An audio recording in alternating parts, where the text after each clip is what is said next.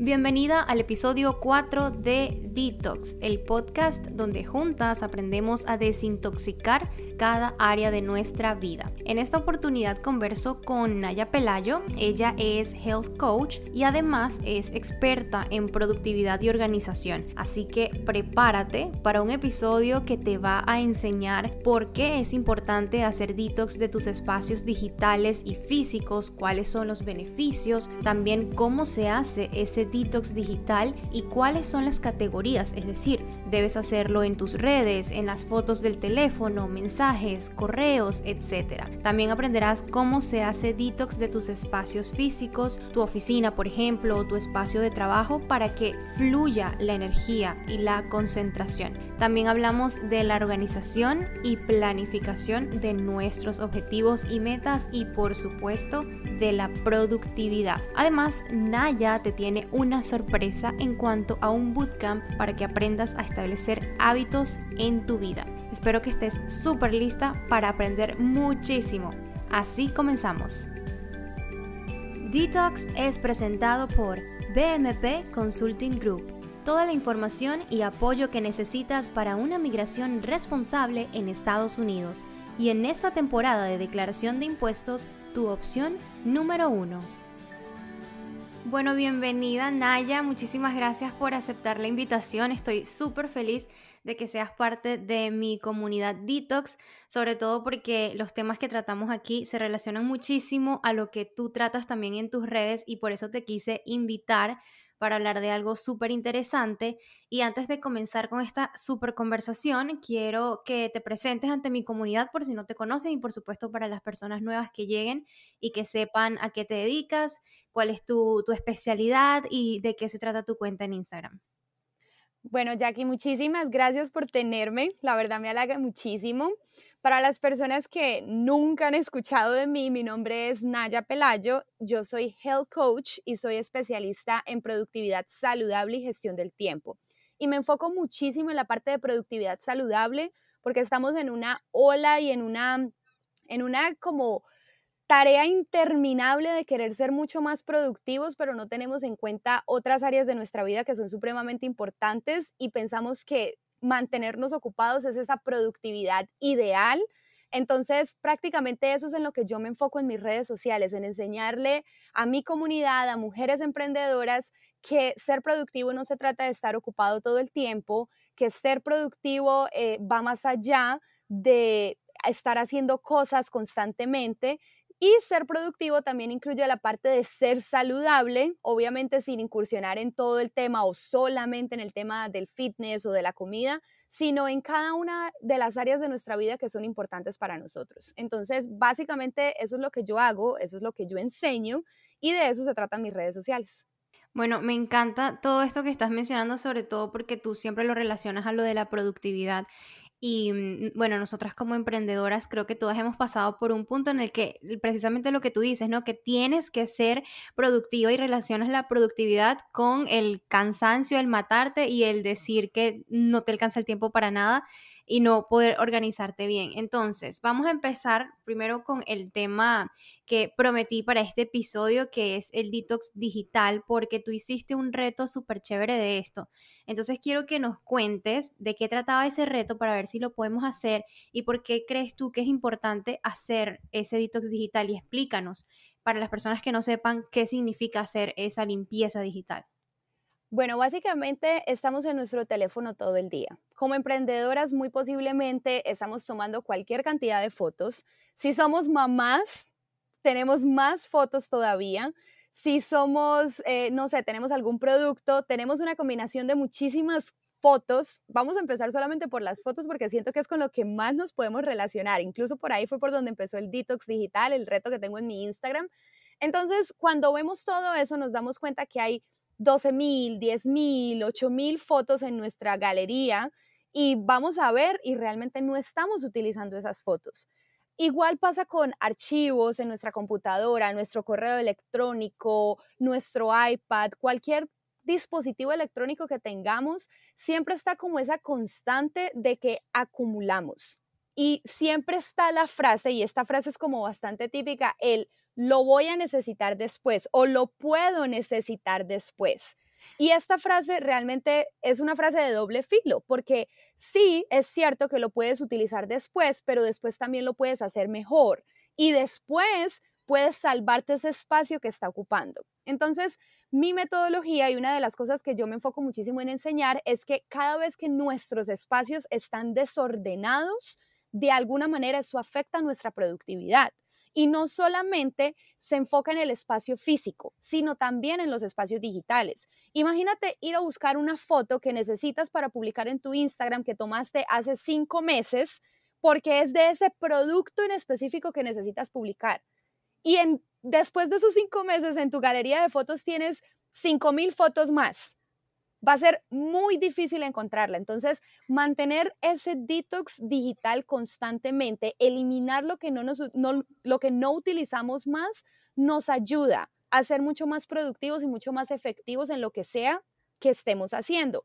Y obviamente también cuando nosotros sacamos algo viejo, algo sucio, algo que ya no usamos, hacemos espacio para cosas nuevas. Es un tema de manejo de energía.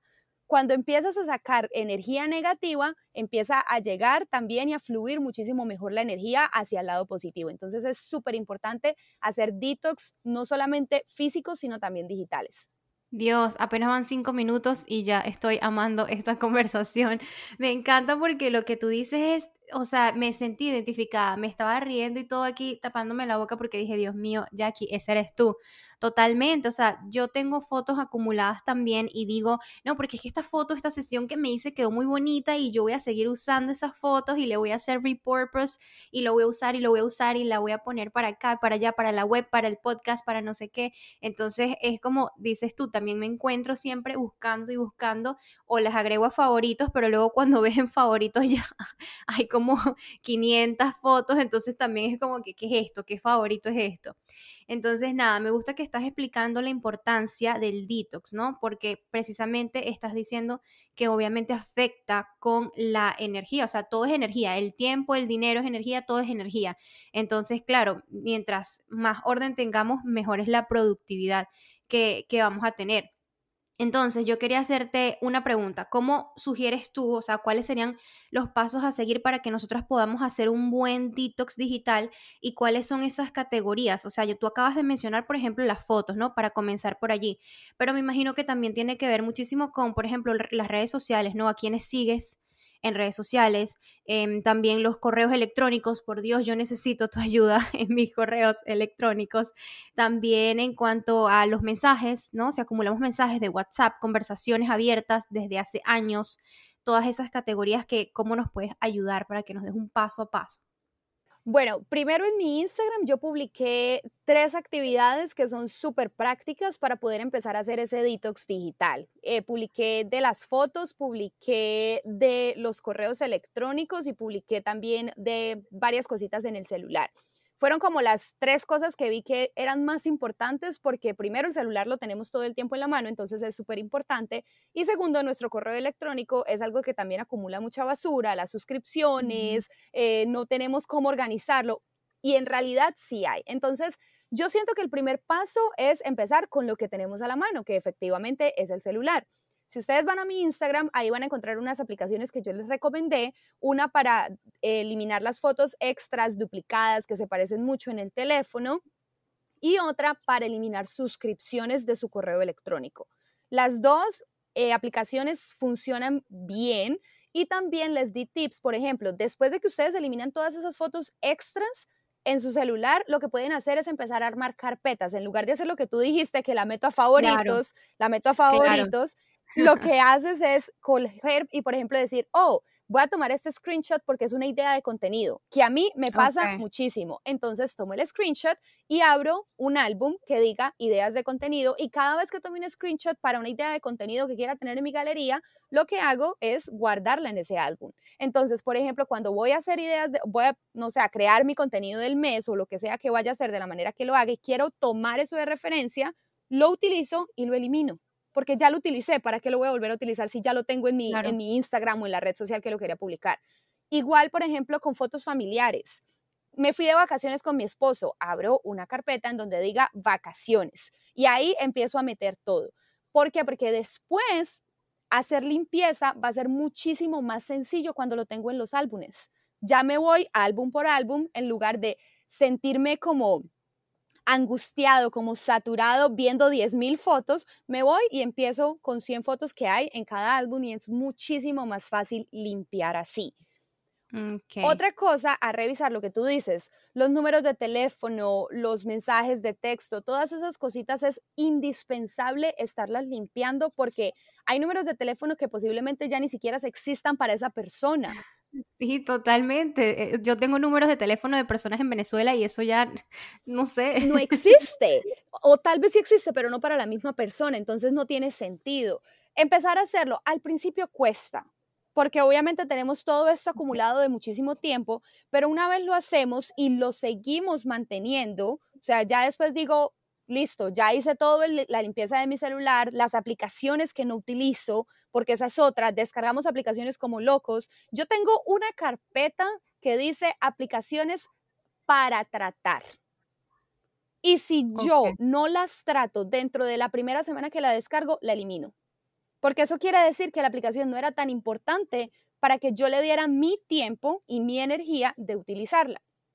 Entonces, e, empiezo a hacer así. Cuando ya hago todo eso, lo que hago es que cada semana, cada mes, dependiendo cada quien con su orden, se toma 10, 15 minutos un domingo en la noche, un lunes en la noche, un día que no esté haciendo tanta cosa y empieza a revisar y lo mismo, o voy a agregar las fotos a los álbumes, o voy a eliminar estas aplicaciones, voy a hacer esto, voy a hacer aquello y mantenerlo se vuelve muchísimo más sencillo porque ya se hizo la parte difícil que era hacerlo la primera vez. Igual con los correos electrónicos. En Gmail y creo que en Hotmail también hay una opción para crear carpetas. Entonces, que son como labels, son como etiquetas. Entonces, lo que tú haces es coger y etiquetar los correos electrónicos y estás haciendo lo mismo, estás creando carpetas que te permiten mantener todo muchísimo más organizado. Entonces, tienes un tema importante, por ejemplo, estás haciendo un curso y te llegan constantes correos electrónicos de ese curso, lo que haces es colocarle una etiqueta y en lugar de tener que buscar entre todo el montón de correos electrónicos que te llegan, te vas a la etiqueta que creaste y ahí los encuentras todos. Igual, cuesta mucho al principio porque es un trabajo de acumulación de mucho tiempo que veníamos haciendo y obviamente hacer la limpieza tiene y necesita de paciencia y de, constancia. Pero después tú simplemente lo sigues haciendo, eliminas suscripciones que realmente no utilices porque nos inscribimos en absolutamente todo entonces elimina suscripciones que no utilices y con eso ya puedes ir arrancando.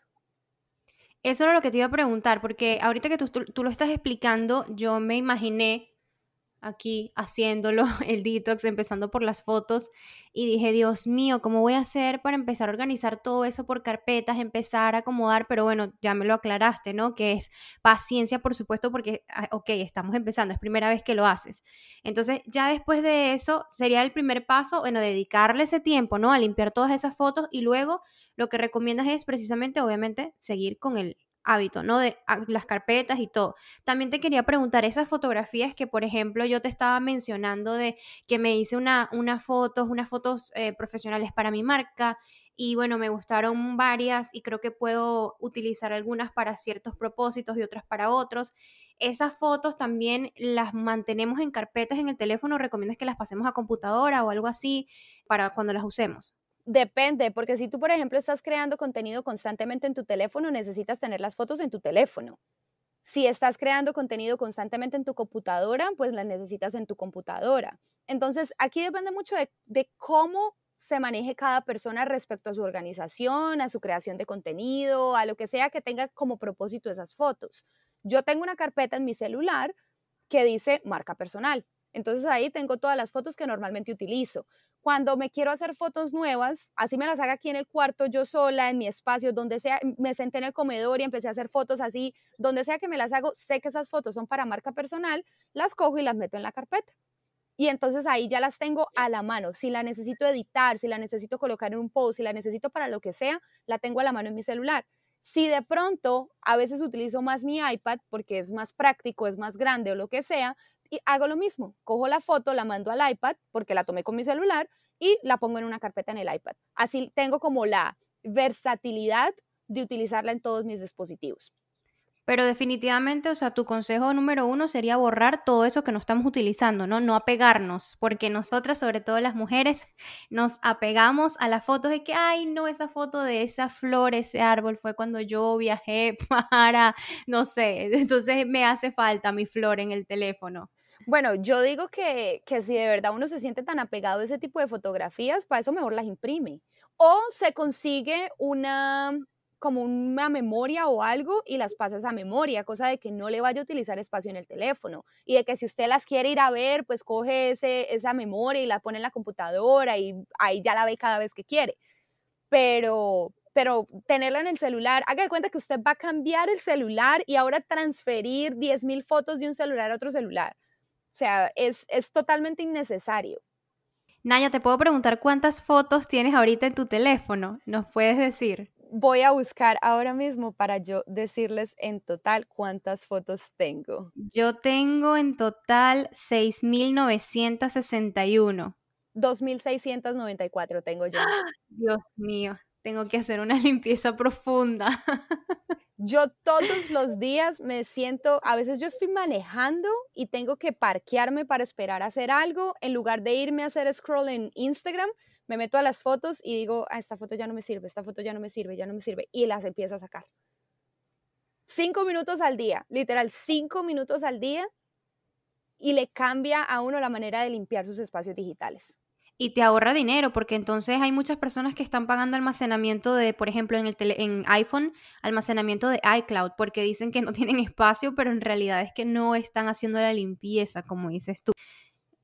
Exactamente. Y lo mismo pasa con las aplicaciones. Tal cual, exacto. Todo es importante limpiarlo. Ok, entonces nos recuerdas igual al final del episodio eh, los posts, ok, las publicaciones que hiciste para que nosotros vayamos corriendo a buscarlos y nos guiemos de eso para hacer esa limpieza.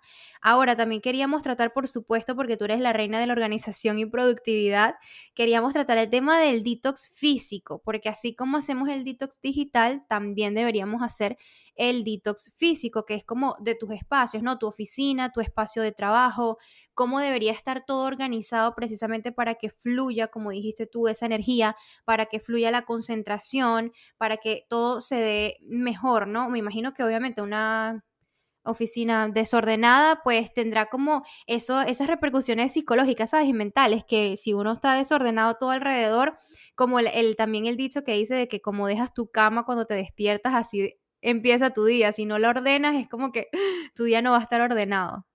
Bueno, yo debo confesar que yo, por ejemplo, no tiendo la cama hasta que no me baño y me cambio.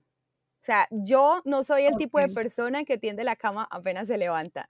Pero sí tengo eso de que no puedo salir de mi casa sin tender la cama. O sea, para mí es imposible si yo llego a mi casa y, por ejemplo, mi esposo se levantó después de mí y él no tendió la cama, yo le formo peo porque me estresa. Ahora, respecto a la oficina, obviamente varía mucho dependiendo de los gustos de cada persona. Yo no le voy a decir a usted, no, usted tiene que poner el escritorio frente a la ventana y debe tener el computador encima de esto. No, porque eso depende mucho de los gustos de cada quien. Y esa no es mi área, o sea, como organizar en la parte de espacios, no, lo mío es para generar mayor productividad. Pero sí me parece muy curioso las personas que dicen, yo tengo orden dentro de mi desorden. Y esa es una frase bastante común y yo debo confesar que yo era una de las que la decía. ¿Qué pasa? Cuando tú como emprendedora tienes ese orden dentro de tu desorden, seguramente es porque estás trabajando sola. Pero estoy segurísima que como emprendedora no vas a esperar pasarte toda la vida trabajando sola. Eventualmente vas a querer construir un equipo. Claro, esa es la meta, crecer. Exacto. Entonces, cómo tu equipo, cómo si vas a tener un asistente personal, así sea un asistente virtual, cómo si vas a tener a alguien que te ayude a crear, a que te ayude a, no sé, un community manager, un diseñador, lo que sea, cómo esa persona va a entender tu desorden si tu desorden, si ese orden dentro de tu desorden está solo en tu cabeza. No hay manera de que esa persona que va a ser parte de tu equipo se meta dentro de tu cabeza para analizar ese orden que tienes dentro de tu desorden. Entonces, me gusta empezar diciendo eso porque siento que es como la parte para hacer mejor referencia respecto al desorden, al orden dentro del desorden. Ahora, lo primero que yo digo es mantener el espacio limpio. Ok. Obviamente, si usted tiene, por ejemplo, polvo, si usted tiene cositas, papeles, noticas, todas esas cosas. Comida, chucherías, regada. el espacio de trabajo no es la mesa para comer. Es lo primero. Uf. El si, si usted trabaja desde la casa, seguramente usted tiene un espacio para comer. Así usted esté viviendo en un cuarto arrendada. Porque eso se ve mucho aquí en Estados Unidos, de que usted simplemente tiene espacio en el cuarto y ya. Estoy segurísima que esa casa tiene mesa para comer. Coma en la mesa, porque cuando usted come en su área de trabajo está mezclando energías. O sea, estás mezclando su energía del trabajo con su energía nutritiva de los alimentos y eso no se debe hacer. Es más, ni siquiera coma con el celular en la mano. Exacto, no, yo he leído que eso es terrible. Lo es de terrible. Comer, cuando, cuando estás enfocando tu energía en comer, es en comer, no en otra cosa. Exacto. Entonces, eso es lo primero. No utilice su espacio de trabajo para comer porque no está bien.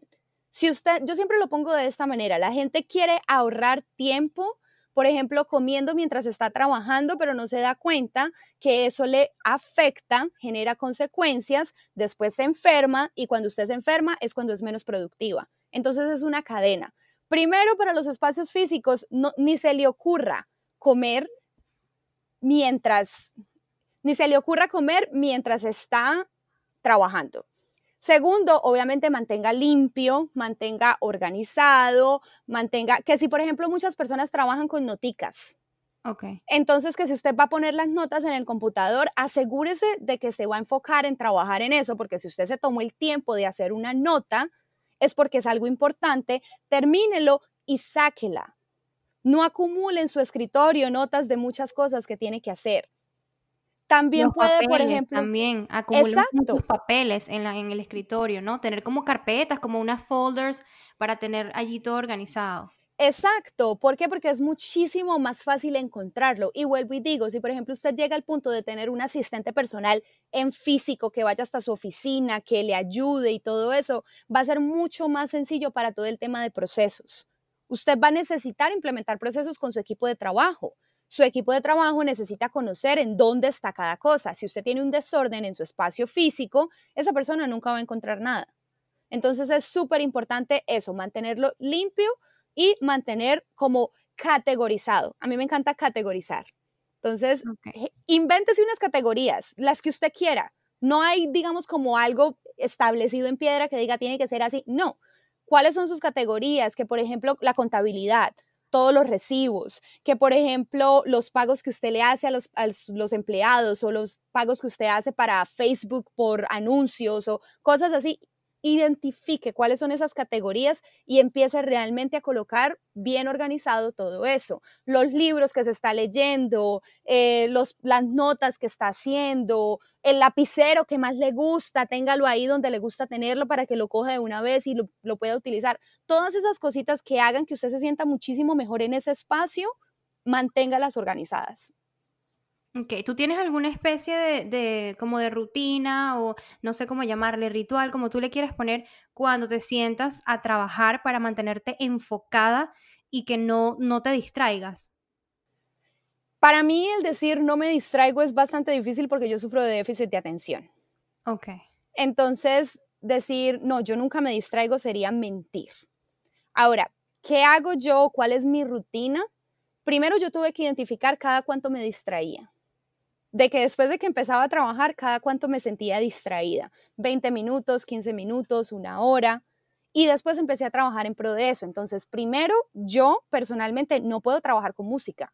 Como yo tengo déficit de atención, la música me distrae.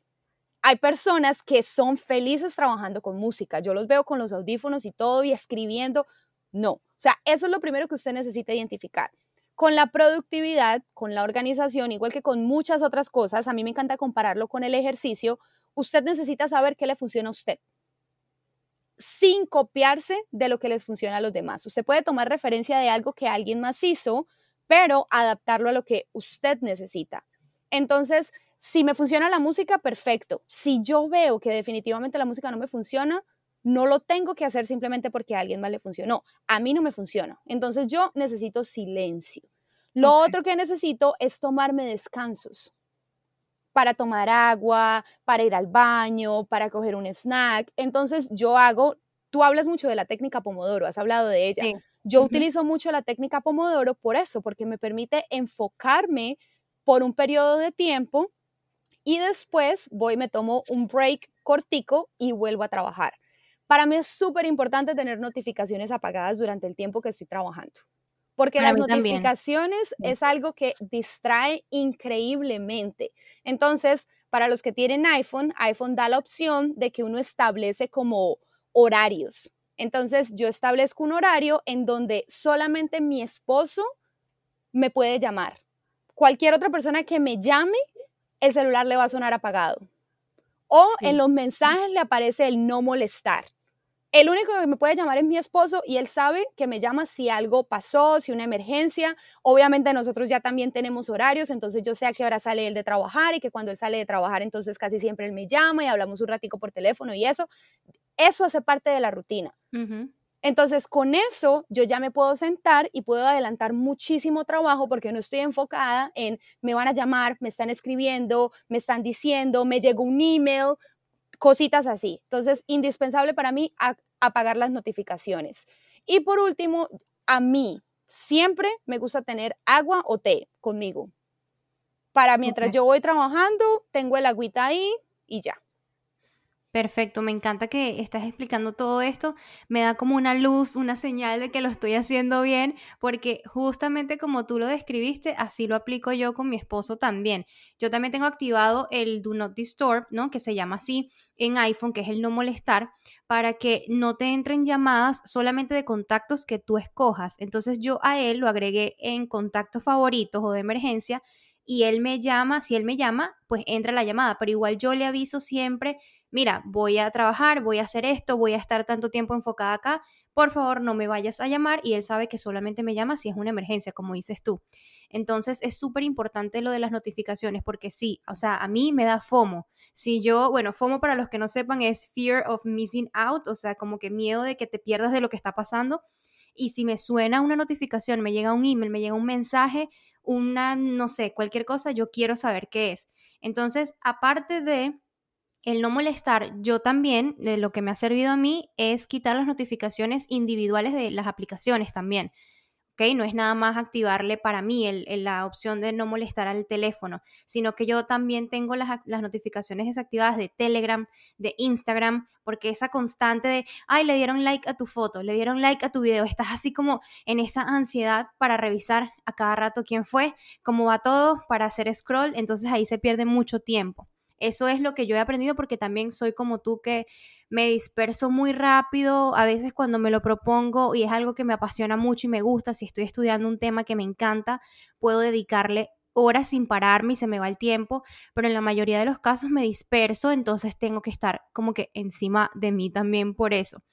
Y ahora sí, Naya, quiero que hablemos también de, o sea, ya vamos por etapas, ¿no? Vamos a suponer que ya hicimos nuestro detox digital, ya hicimos nuestro detox físico, nos estamos organizando y ahí también entras tú para, para ayudarnos cuál es como que tu método de planificación, de organización, cuáles nos recomiendas, o sea, hacerlo, por ejemplo, llevar una agenda, llevarlo en físico. Yo sé que tú utilizas también muchísimo la aplicación Notion, que es buenísima para la organización, me encantó. Pero ¿cómo lo recomiendas tú? Y sabes que hay personas que no, no tienen idea de, de cómo empezar a planificarse, si de manera semanal, diaria, anual, trimestral, ¿cómo crees tú que sería? Lo primero que yo le recomiendo a una persona que esté empezando a organizarse es que establezca un objetivo. Y cuando digo uno, me refiero a solo uno, no establecer objetivos, no, singular, uno. ¿Por qué? Porque tenemos la tendencia a que establecemos muchos objetivos. Me gusta poner de ejemplo siempre las resoluciones de Año Nuevo. Empezamos año nuevo, 31 de diciembre, medianoche, y nos emocionamos y hacemos una lista interminable de cosas que queremos lograr en el nuevo año, pero estoy segurísima que a la mayoría les ha pasado que arrancan con todo y después lo dejan todo a un lado. Tal cual como vamos al gimnasio. Exacto. Voy el lunes y el martes no vuelvo. Exacto. Eso pasa porque nos sentimos demasiado sobrecargados de todas las tareas que tenemos que hacer para poder cumplir con esos objetivos. Y por eso terminamos dejando todo a un lado. Entonces, cuando nosotros empezamos a organizarnos, empezamos a organizarnos en base a un, un objetivo, uno solito. Quiero organizar mi cuarto. Objetivo. Nada más. Ahora, ese objetivo lo dividimos en pequeños pasos. Para organizar mi cuarto necesito tender la cama. Para organizar mi cuarto necesito lavar la ropa sucia. Para organizar mi cuarto necesito doblar la ropa limpia. Y así seguimos con paso por paso. A mí no me gusta decirle a la gente, mire, vaya y utilice el método de Getting Done o la matriz de Eisenhower o muchos métodos que hay para organizarse. ¿Por qué? Porque son métodos demasiado estructurados sí pueden funcionar y normalmente yo recomiendo uno de esos métodos después de tener una sesión con la persona que necesita que yo le ayude, porque yo veo qué es lo que esa persona necesita dependiendo en preguntas que yo le hago y ahí es en donde yo sé, ok, esto pudiera funcionar mejor para usted. Entonces, aparte de tener un solo objetivo y dividirlo en muchos pasos, lo otro que yo recomiendo es empezar a conocerse, a ver cómo se maneja usted con el tiempo, qué hace usted, en qué pierde el pierde el tiempo, lo pongo así entre comillas y todo porque siempre decimos, ay, es que perdí el tiempo, pero ¿en qué? Ese tengo mil cosas para hacer, cuáles son esas mil cosas y empezar a identificar todas esas cositas porque aunque no parezca, todas esas frases son limitantes mentales. Nosotros crecemos con eso. Escuchamos a nuestros papás, a los profesores, a los adultos cuando somos niños diciéndolo y se vuelve algo totalmente natural en nosotros no lo identificamos y eso nos está condicionando mentalmente respecto al tiempo y a cómo nos organizamos. Entonces, empezar a identificar esos hábitos negativos respecto al tiempo que tenemos nos ayuda para poder empezar a generar un método de organización que nos funcione a cada uno. Porque hay algo que yo me he dado cuenta con el tema de la productividad, es que hay muchísimos métodos. Te dicen, tienes que hacer un to-do list, tienes que utilizar agenda, tienes que utilizar esta aplicación, tienes que hacerlo así. Tienes que levantarte a las 5 de la mañana y hacer absolutamente todo lo más difícil en la mañana para poder ser más productivo. Yo no trabajo de esa manera. ¿Por qué? Porque yo siempre digo, ¿qué pasa con una persona? Me ha pasado con algunos clientes que me dicen, Naya, es que yo soy más productiva, mi proceso creativo es más productivo en la noche. Yo grabo videos mejor en la noche. Yo soy más ágil creando contenido en la noche. Y ahora, ¿qué tal yo como coach de productividad ir a decirle a esa persona, usted se tiene que levantar a las 5 de la mañana y empezar a crear contenido cuando se levanta temprano en la mañana? Esa persona va a ser increíblemente miserable. Entonces, nunca, nunca me gusta recomendar una estructura o un método sin primero hacer una sesión de coaching con la persona para saber qué es lo que realmente esa persona necesita y qué le gusta, pero con lo que acabé de mencionar, el objetivo uno solito a la vez y eh, dividirlo por pasos y empezar a conocer mis tiempos, con eso es una buena base para poder empezar a organizarse. Y tienes que conocerte, conocerte muy bien, como dijiste tú, porque si a mí me recomiendan, que a mí me pasó muchísimo cuando estaba comenzando en este mundo de las redes, porque tú escuchas información de todos lados y bueno, tú piensas que, que todo es verdad, pero no sabes cuál escoger, no sabes cuál hacer tu verdad. Y a mí me pasaba mucho que veía personas que recomendaban demasiado el libro del club de las 5 de la mañana y porque las personas exitosas se levantan temprano, las personas exitosas se levantan en la madrugada para ver el amanecer y meditan a las 5 en punto de la mañana y las personas exitosas esto. Entonces yo estaba así como que, pero a mí no me nace pararme a esa hora, o sea, yo soy más también como un búho, yo mi hora súper activa es en la tarde y a veces hasta la noche, yo puedo quedarme hasta las 11 de la noche trabajando sin ningún problema. Entonces, mis mañanas más que todo yo las dedicaba era a hacer ejercicio, esa era mi hora de enfoque para hacer ejercicio.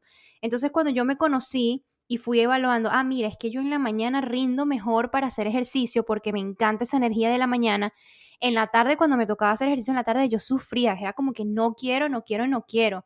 Pero en la tarde trabajar sí me parecía bien. Entonces me encanta eso que tú dices, porque obviamente si llega una persona que primero no sabe organizarse, está empezando a hacerlo, y tú le dices, no, mira, te tienes que leer el libro del, club de las 5 de la mañana y tienes que cumplir 10 tareas diarias mínimo para ser productivo, se imagínate, esa persona va a salir corriendo, se va a sentir frustrada y además va a decir, entonces esto no es para mí, entonces nunca voy a ser productivo porque, o sea, no, no, lo, no, no puedo, no me veo haciendo eso y te vas a obligar y también pienso que cuando tú te obligas haciendo cosas y trabajando es como que no, la cosa no, no fluye.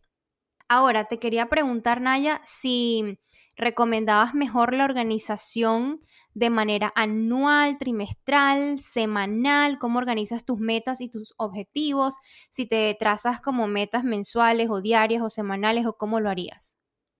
a mí siempre me gusta, como había dicho al principio, tener un objetivo, uno o dos objetivos máximo al año. ¿Por qué? Porque si uno se va a dar cuenta, como yo decía también antes, esos objetivos se dividen en muchas tareas, en muchas cositas que tenemos que hacer. Entonces podemos tener un objetivo grande y empezar a hacer la división.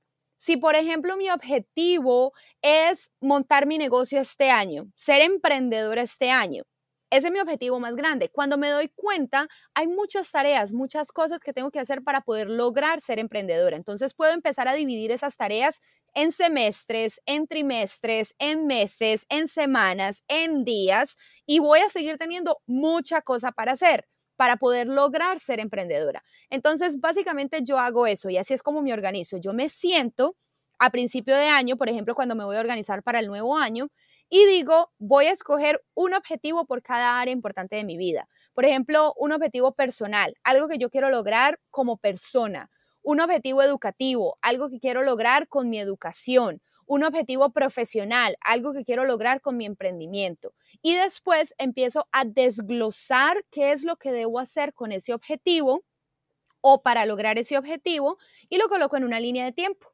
Ok, en el primer trimestre voy a hacer esto. ¿Para qué? Para poder lograr y para poder estar más cerquita de lograr ese objetivo en el segundo trimestre haré esto y dentro de ese trimestre, en el primer mes del trimestre voy a hacer esto y así sigo haciendo para poder, digamos, tener todas las actividades y todas las acciones necesarias para lograr ese objetivo. Y algo súper importante es tener espacio para errores. Siempre, hay, siempre se van a cometer errores. Los errores son parte del aprendizaje, los errores son parte del desarrollo de cualquier proyecto, de cualquier objetivo. Es muy importante tener en cuenta que nada va a ser perfecto y que en lugar de juzgar por esos errores, lo que tenemos que hacer es tomarlos y aprender. ¿Qué puedo mejorar? Ok, por ejemplo, yo calculé que me iba a demorar tres horas creando contenido, pero me di cuenta que en realidad no me demoró tres horas, me demoró cinco cometí un error calculando el tiempo, pero ahora ya sé que no me demoro tres, me demoro mínimo cinco. Entonces la próxima vez que voy a calcular, calculo cinco, no tres, no cuatro, no siete, cinco. ¿Por qué? Porque ese es el mínimo o la base que tengo para crear contenido. Otra cosa, por ejemplo, que me pasó a mí con la creación de contenido es que yo al principio podía crear todo el contenido de Instagram en un, en un día. Me sentaba y en un día lo sacaba todo. Y yo quise hacer lo mismo con Instagram, YouTube, TikTok, todo obviamente fue como un burnout, me quemé. Wow, claro, es demasiado. exacto, ese fue un error. Yo aprendí y ahora, por ejemplo, digo, un día hago esto, un día hago esto, otro día hago esto. Entonces, no dejar a un lado los errores ni sentirse mal porque cometemos errores y al contrario, utilizarlos para siempre mejorar el proceso. Ok, perfecto. Entonces, ¿recomiendas para hacer un resumen a las personas que sea un objetivo al año pero como dijiste, puede ser como por área de tu vida, ¿no? Un objetivo, por ejemplo, de finanzas, un objetivo de, emprendimiento, un objetivo de, para mi salud, un objetivo para mi crecimiento personal y así. Exacto. Ok, perfecto. Entonces, vamos anotando, creo que eso también lo estoy haciendo bien. Bueno, creo que lo empecé a hacer bien este año, de hecho, porque antes sí me sentía como muy en el espacio, muy estaba aquí y también quería estar allá. Entonces, ¿cómo haces esa división para enfocarte al, al, momento en que te sientas a hacer algo, enfocarte en una sola cosa a la vez, porque a mí me pasa mucho, me imagino que hay personas como yo, que cuando estoy haciendo algo, me acuerdo también por ejemplo, estoy haciendo, creando contenido y recuerdo, ay, no mandé la, el correo que tenía que enviar ayer para no sé qué, ay, no he hecho la propuesta de servicios de fulana, de tal persona, ay, no he hecho esto. Entonces comienzas de una vez, ay, ¿será que lo adelanto? ¿Será que voy para allá, para acá? Entonces, ¿cómo podemos enfocar esa atención para lograr esos objetivos, pero de manera separada? Necesitas primero que nada crear prioridades. Y es chistoso porque la palabra prioridades también está mal dicha cuando es prioridades en plural, deja de ser prioridad, porque son muchas. Entonces, tú en realidad necesitas crear es una prioridad, una prioridad a la vez. Entonces, si, tú, si tú te sientas en la noche, a mí me gusta hacer esto más en la noche porque siento que tengo la energía más enfocada a lo que quiero lograr el día siguiente. Algunas personas lo hacen mejor en la mañana. Vuelvo y digo, eso depende de cómo tú te sientas mejor. Pero si tú te sientas 10 minuticos y dices, esto es lo que tengo que hacer, todo, vacías tu mente de todo, todo lo que tengas que hacer en la semana, en el día, cada dos días, dependiendo como tú lo quieras hacer. vacías tu mente y empiezas a identificar qué es lo urgente, la, realmente urgente. Obviamente tu atención se va a enfocar en eso primero. Ok. Si tú, súper importante, enfocarse en lo urgente, detectar qué es lo urgente, porque si tú empiezas el to-do list en el orden en el que lo escribiste, y ese es un error bastante común, ahí es en donde pasa eso que tú estás diciendo. Estoy haciendo mi primera tarea de mi to-do list y me acordé de algo que era más urgente. Sí. Y como yo no identifiqué los urgentes antes de empezar, obviamente me voy a distraer porque después me acuerdo. Entonces, supremamente importante eso. Usted sí puede hacer el to-do list. Hay muchas personas que lo hacen y se sienten genial cuando lo tachan, chéverísimo, pero muy importante después de hacer el to-do list, seleccionar cuáles son las tareas urgentes y priorizarlas. Empezar a trabajar con la prioridad. Perfecto, me encanta. ¿Recomiendas alguna herramienta para que nos podamos organizar, ¿no? Yo sé que tú recomiendas muchísimo Notion, pero bueno, también me imagino que depende de la persona, ¿no? Si le gusta a la antigua de agenda y escribir en papel, con un lápiz, con un, con un bolígrafo, entonces, no sé cuál, cuál crees tú que nos puede ayudar como que a aumentar esa productividad, pero para hacer las cosas también más simples, porque a veces yo siento que, bueno, tengo esta herramienta y tengo esto y tengo lo otro y también tengo mi agenda y también tengo mi, mi mm, cuaderno con mi to-do list, entonces son demasiadas cosas y es como que en qué me puedo enfocar. Yo siempre voy a recomendar Notion, sobre todo porque siento que la versatilidad que tiene esa aplicación es increíble. Algunas personas se pueden sentir intimidadas por Notion porque es como un Canva en blanco. Tú literal puedes crearlo en la manera en la que lo quieras crear. Es tu decisión. Y algunas personas se pueden sentir intimidadas por eso porque estamos acostumbrados a aplicaciones como Trello, como Asana, que ya viene con una estructura establecida. Justamente por eso es por lo que a mí me gusta Notion, porque esa estructura me limita. Si usted es más de estructura, si usted quiere más una guía, Notion tiene templates, pero si igual no le gustan las plantillas que tiene Notion, puede tratar cualquiera de las otras aplicaciones que ya vienen con una estructura como tal. Ahora, si usted es más vieja escuela, de escribir todo, de poner todo en papel, pero no sabe cómo utilizar una agenda, a mí personalmente siempre me gusta recomendar una agenda sin fecha.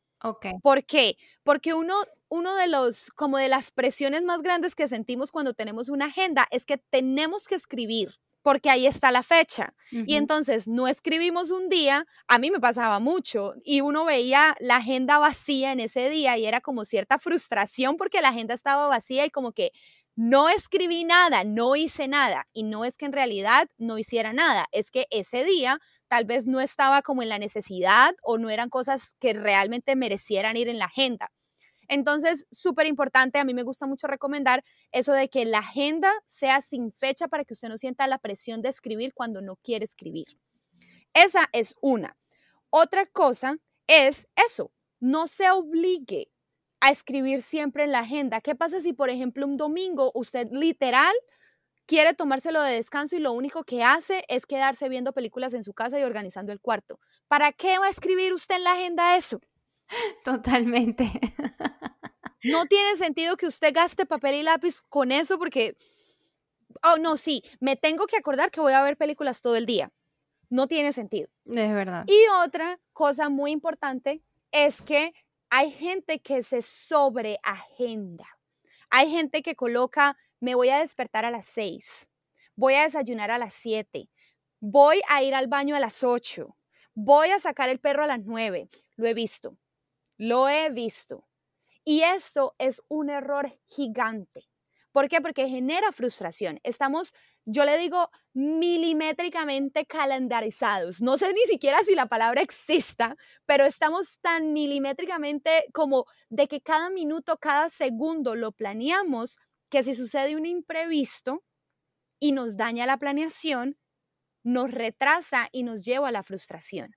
Entonces es supremamente importante, independientemente si es en Google Calendar, si es en Notion, si es en Agenda, que siempre dejemos espacios. Si usted quiere crear una rutina, por ejemplo, si usted quiere crear un hábito, y lo quiere colocar en su agenda, está bien porque es un recordatorio para usted. Sea en la de papel o sea, por ejemplo, en el calendario de Google que le genera recordatorios, está súper bien porque usted está tratando de crear una rutina. pero no sea tan estructurado al momento de hacer uso de su calendario porque eso le va a generar frustración. Siempre pueden pasar imprevistos. Y usted puede decir, para este imprevisto voy a tener una hora, pero ¿qué pasa si se demora hora y media? Entonces, siempre sea flexible con su calendario, de modo de que usted tenga las cosas más importantes, obviamente reuniones, sesiones, eh, no sé, lo que sabe que es importante, eh, citas médicas, odontológicas, todas esas cosas es importante tenerlas en el calendario y en su agenda, pero con el resto de su día aprenda a ser flexible, porque muy posiblemente se vayan a presentar inconvenientes. Tuve una persona, tuve una, una, alguna clienta que me dijo, Naya, tuve que ir al baño y porque fui al baño, nunca me dan ganas de ir al baño. Y hoy me dieron ganas de ir al baño y me retrasé. No puede ser.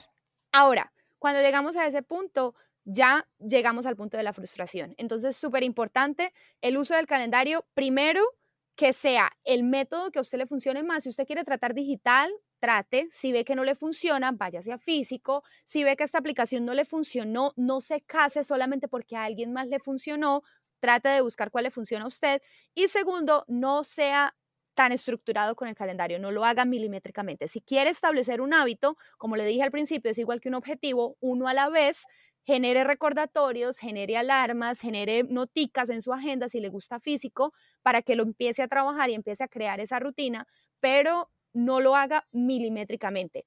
Y, por ejemplo, este es otro ejemplo porque también me acordé de eso. Por ejemplo, si usted va al gimnasio, normalmente usted dice, voy a ir una hora al gimnasio. Entonces usted calcula una hora en su calendario. Pero acuérdese que si usted va al gimnasio y el gimnasio le queda a media hora, usted debe calcular esa media hora de ida. También debe calcular esa media hora de vuelta. Debe calcular el tiempo que se demora bañándose y cambiándose y arreglándose hasta que empieza su siguiente actividad. Entonces su ida al gimnasio no se demora una hora su ida al gimnasio se convierte en un bloque de dos o tres horas. Súper importante tener eso en cuenta para otra vez evitar la frustración de que me agendé mal y el tiempo no me alcanza. Exacto, me encanta, Dios mío, Naya, me fascina toda esta información que nos acabas de dar porque me dejaste loca también con el ejemplo de lo del baño. Imagínate, si yo me pongo en el calendario el baño, bueno, creo que sí, me frustraría muchísimo, porque entonces si justamente ese momento no pude o, o no quise ir al baño o no me, no sé, o sea, tantas cosas que pueden pasar. Y claro, lo que tú dices, obviamente las cosas que sí tienen horario, como citas médicas, reuniones, eso sí tiene un horario y se supone que debería tener como una duración aproximada. Lo del gimnasio me encanta también porque me pasaba cuando yo comencé a ir al gimnasio que también estaba trabajando aquí en mi casa, pero estaba trabajando para una compañía. Y entonces yo dije, bueno, voy a ir al gimnasio, yo comienzo a trabajar con esta empresa a las 10 de la mañana, entonces si yo llego allá a tal hora, me da chance, perfecto. Y recuerdo que el primer día salí del gimnasio a las 9 y 42 de la mañana y yo comenzaba a trabajar a las 10 de la mañana. El gimnasio queda cerca de mi casa, pero igual fue así como que, no, no saqué para nada bien las cuentas, me tuve que venir rápido, entonces Obviamente me frustró comenzar el día sin bañarme, comiendo súper rápido ahí mientras trabajaba porque acababa de salir del gimnasio. Entonces son esas cosas que uno tiene que calcular también. Me encanta y ahorita aprovechando que mencionaste lo de hábitos, que los hábitos también los agregas a tu agenda cuando los comienzas a crear en tu vida para que se vuelvan rutina quiero que nos hables un poquito de eso y nos digas si tienes algo, me, me, habías comentado que tenías un taller, un bootcamp de hábitos que está pronto a darse y además tienes tremendo regalo para la comunidad que es un 60% de descuento, entonces cuéntanos de eso, por favor. Bueno, hay algo sobre los hábitos y es que muchas veces no somos conscientes que al menos el 40% de lo que hacemos en nuestro día son hábitos buenos o malos, siempre estamos con hábitos todo el tiempo. Cepillarnos los dientes es un hábito, tomar agua es un hábito, peinarnos es un hábito, casi todo lo que hacemos es un hábito. Entonces es súper importante identificar cuáles son los hábitos buenos y hábitos malos para poder reemplazar esos malos hábitos por algo que realmente le aporte a nuestras vidas. Siempre, por ejemplo, y sé que esto es algo que le pasa a muchas personas, nos acostamos a dormir y prácticamente estamos en la cama con el celular en la mano. Culpable, soy culpable. y nos levantamos de la misma forma nos suena la alarma y lo primero que hacemos es coger el celular. Entonces, son cositas así tan simples que ni siquiera nos damos cuenta, lo que estábamos hablando al principio con el tema del lenguaje no tengo tiempo, el tiempo no me alcanza para nada, o crecemos con todas esas predisposiciones mentales y ni siquiera sabemos que es un mal hábito con el que estamos creciendo y que muy posiblemente si tenemos hijos se los estamos pasando a nuestros hijos cada vez que lo mencionamos. Todo ese tema son hábitos y todo el tema de crear un nuevo hábito o sustituir un hábito negativo por uno positivo es, es bastante complejo a la hora de lograrlo porque empezamos con toda la motivación, pero después como que frenamos y decimos, ya no tengo motivación, como cuando vamos al gimnasio, ya no tengo motivación, ahora ¿qué hago? Fallamos porque no tenemos un plan. Entonces, a mí me gusta trabajar mucho con el tema de los hábitos por eso, porque realmente un hábito es un objetivo que queremos lograr. Que tenemos un resultado final después de eso, tenemos un beneficio a corto o a largo plazo, obviamente, pero es un objetivo que queremos lograr. Entonces, ahora básicamente lo que yo estoy haciendo es trabajando con hábitos. Viene el verano, viene una nueva temporada, viene el me quiero ver súper divina para la playa o en otras partes del mundo está empezando el invierno, no quiero perder lo que logré durante el verano. Todo ese tema se trata de mantener crear y sostener hábitos. Entonces, este bootcamp que yo voy a empezar el 21 de marzo se trata básicamente de eso, Entender primero que nada, les mencioné también al principio, que muchas veces ni siquiera sabemos qué es lo que queremos lograr, necesitamos entendernos nosotros para poder saber qué queremos lograr, entender eso, saber qué es lo que necesito y hacer como esa perfecta combinación entre lo que necesito y lo que quiero, porque muchas veces decimos un hábito que ha sonado muchísimo estos últimos días, quiero tomar más agua, quiero implementar el hábito de tomar agua, pero muchas veces no nos damos cuenta que, por ejemplo, estamos consumiendo muchísima azúcar. Entonces el, agua no nos sabe nada y por eso no tomamos agua. O quiero hacer ejercicio, pero realmente quiero hacer ejercicio ¿por qué? Porque quiero perder peso. Y no nos damos cuenta que el ejercicio no nos va a ayudar a perder peso solamente, que debemos tener en cuenta cómo estamos durmiendo, cómo están nuestros niveles de estrés, cómo estamos comiendo. Entonces son muchas cosas que decimos quiero hacer, pero realmente el objetivo final que queremos lograr ese no es el hábito que necesitamos. Así que descubrirse es supremamente importante para poder sostener ese hábito en el tiempo. Y lo que tú decías del descuento, este bootcamp tiene un 60% de descuento por ser lanzamiento grupal. Va a ser un grupo de máximo 10 mujeres y vamos a estar todo el día, todos los días. Yo voy a estar dándoles como guía, vamos a tener llamadas grupales, vamos a tener chat, vamos a tener plantillas, les voy a enseñar a rastrear sus hábitos, les voy a enseñar a rastrear sus acciones para que descubran cuáles son sus hábitos negativos y cómo los pueden cambiar. Todo ese tema respecto a los hábitos lo van a aprender. Y lo más importante es que como esta metodología está supremamente enfocada en la parte individual, en descubrirse y en aplicar a lo que nosotros necesitamos, pues va a ser mucho más fácil también replicarlo después con cualquier hábito que queramos lograr. Me encanta, Naya. Dios, tremenda masterclass que nos diste, en serio. Gracias de verdad por aceptar la invitación y bueno, espero que vuelvas pronto al podcast cada vez que me invites. Muchas gracias, Naya. Gracias, gracias, gracias. Y bueno, así termina este episodio. En la descripción recuerda que te estoy dejando el enlace directo a las publicaciones que mencionó Naya para hacer detox digital. También te voy a dejar las redes sociales y por favor comparte este episodio y déjame una reseña con 5 estrellitas si te gustó. Soy Jackie Sánchez, tu host, y nos escuchamos en el próximo episodio. Este episodio fue presentado por BMP Consulting Group. Toda la información y apoyo que necesitas para una migración responsable en Estados Unidos. Y en esta temporada de declaración de impuestos, tu opción número uno.